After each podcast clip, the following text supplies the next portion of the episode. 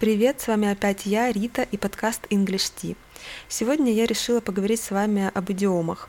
А, эта тема уже ранее поднималась в подкасте, но мне кажется, что она настолько неиссякаемая, что мы будем регулярно к ней прибегать и рассматривать периодически пару-тройку английских идиом и таким образом приближаться к своей мечте свободно и красиво выражать свои мысли.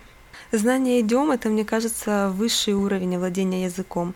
А, ведь если в разговоре с носителем языка вам удастся очень красиво вернуть какую-нибудь идиому, не только красиво, но и уместно, а то есть вы сможете выразить ваши мысли не только буквально, но и фигурально, мне кажется, ваш собеседник точно вас зауважает. А, кстати, об уместности. Когда я была еще студенткой и учила французские идиомы, иногда я задавала себе такой вопрос. Не окажется ли так, что вот сейчас я доверяю французскому фразеологическому словарю, но в живом, настоящем разговоре с французами я употреблю какую-нибудь идиому, а окажется, что она устаревшая. Или, может быть, они бы употребили какую-нибудь другую. То есть я полагаюсь полностью на учебник. И я не уверена, что моя идиома, которую я выучила, она будет уместна в той или иной ситуации. А вот когда-то я еще будучи не сильно опытным преподавателем, я обучала американца русскому языку. Причем он не хотел учиться по учебникам, он просто хотел э, изучать какие-то отдельные слова, которые ему были интересны. Мы с ним встречались за чашечкой кофе или чая в кафе и сидели, общались, он спрашивал слова, я ему их э, говорила на русском языке. А, кстати, он использовал, использовал э, такой интересный метод запоминания слов, который, наверное, популярен в Америке, потому что сейчас я вижу этот же метод и у сына, когда он учит какие-то новые слова. Он делал так называемые flashcards, э, вырезал из бумаги небольшие карточки, с одной стороны писал слово на английском языке, а с другой стороны перевод на русском языке, и таким образом их учил. Каждый день он их просматривал и раскладывал по стопочкам. В одну стопочку он клал те э, листики, которые он уже был уверен, что он знает эти слова, в другую стопку он клал те, в которых он еще не так сильно уверен, и таким образом бумажки из одной стопки переходили в другую, и он осваивал новые русские слова. Э, сын, конечно, тут делает в школе немного по-другому, поскольку он учит уже слова на английском языке без перевода на русский, поэтому у него с одной стороны написано слово на английском языке, а с другой стороны значение на английском языке. Э, так вот, к чему это все говорю? А в какой-то момент этот мой ученик, американец, э, захотел читать на русском языке в оригинале. И я не знаю, по какой причине мы с ним начали читать Чехова. Вот сейчас я надеюсь, что это была его инициатива, честно говоря, я не помню. И вот когда мы начали с ним читать Чехова, когда я ему начала переводить русские слова на английский язык, я поняла, как много там тех слов, которые мы сейчас э, в современной жизни уже не употребляем. Много очень устаревших слов. Э, и было достаточно тяжело, а ему понравилась такая фраза «с глазу на глаз». Он ее запомнил, и потом при мне несколько раз он кому-то кому-то даже говорил, мне надо с тобой поговорить с глазу на глаз. Я не знала, куда мне деться, потому что, ну, мне было немного неловко. Я чувствовала, что вот этот вот э, нюанс есть такой, что, ну, наверное, я бы эту фразу бы не употребила. Еще когда он говорит эту идиому э, с американским таким акцентом и серьезным лицом, это выглядело, конечно, не очень. Так вот, сегодня я подготовила две идиомы, так сказать, из первых рук. А, это точно проверенные идиомы, они точно будут уместны, поскольку одну я послушала в больнице, учиться, а вторую мы разбирали на уроке английского языка с э, учительницей. Представьте себе картину. Сижу в больнице, жду окулиста. Рядом старичок сидит на диванчике, спит, чуть ли не храпит. Выходит врач, называет чье-то имя. В ответ тишина. Все понимают, что это он. Она подходит с улыбкой, легонько хлопает его по плечу. Он просыпается, смеется, а она ему говорит «It's always good to catch a little nap». It's always good to catch a little nap. Я никогда не слышала такой фразы, но я ее понимаю, потому что до этого я знала слово nap, N-A-P.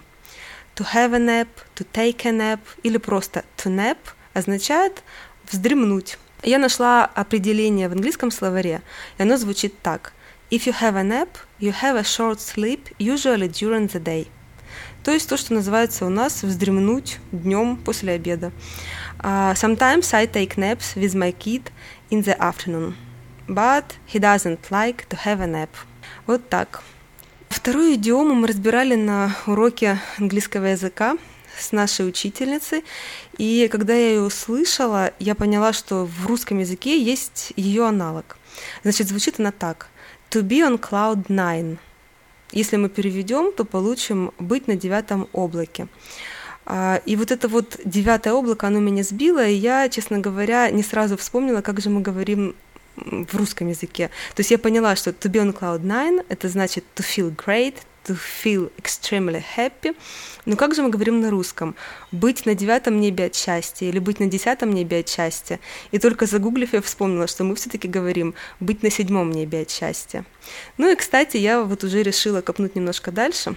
А почему а, в английском языке мы говорим to be on cloud nine, а в русском быть на седьмом небе от счастья? А, значит, наша идиома, она отсылает нас еще к Аристотелю и к древним грекам, к их представлению об организации нашей Вселенной. Они считали, что в центре нашей Вселенной находится Земля, а вокруг нее медленно кружатся семь э, сфер. И самая дальняя, седьмая сфера — это рай, и там живут ангелы. Ну и поэтому э, вот эта сфера, она ассоциируется с блаженством. Э, что касается девятого облака — в американском варианте этой идиомы. Я очень удивилась, когда узнала, что эта идиома, она оказалась достаточно новой, э, достаточно молодой, потому что она нас отсылает к классификации облаков, которая стала очень популярной в 1950-е годы в Америке. Так вот, по этой классификации облака делятся на 9 типов в зависимости от высоты, на которой они располагаются. И девятое облако — это самое высокое облако, оно самое белое, красивое, пушистое, вот оно как ассоциируется с счастьем и с блаженством, в отличие от грозовых серых туч, которые расположены ниже. Вот так интересно. А, и, честно говоря, я нашла все таки очень похожий вариант в английском языке на наш вариант uh, to be in seventh heaven. Ну, вы знаете, наверное, что heaven — это рай или небо, и to be in seventh heaven означает uh, точно то же, что и to be on cloud nine, то есть to feel great, to feel happy вот не могу я вспомнить, а, но на английском, когда я учительнице сказала, что интересно, что в нашем языке идиома очень похожая, но небо седьмое, а не девятое. Вот учительница удивилась, я помню, она посмеялась, и поэтому, ну, честно говоря, не могу говорить достоверно, но, возможно, все-таки to be on cloud nine вытеснила to be in seventh heaven. А может быть, просто учительница не вспомнила, не знаю. Вот, пожалуй, все, чем я хотела сегодня поделиться. Мы разобрали с вами всего две идиомы, но надеюсь, что вы их запомните так же, как запомнила их я. Если у вас есть какие-то вопросы и комментарии, оставляйте их в Facebook или на сайте Sonar One.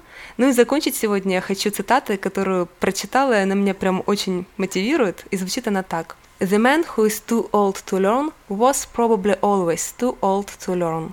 Желаю всем вам всегда себя чувствовать really young to learn anything you want. Goodbye. Миш, do you want to catch a little nap? Что? Вздремнуть хочешь? Нет! Mm, if he said yes, I would be on cloud nine.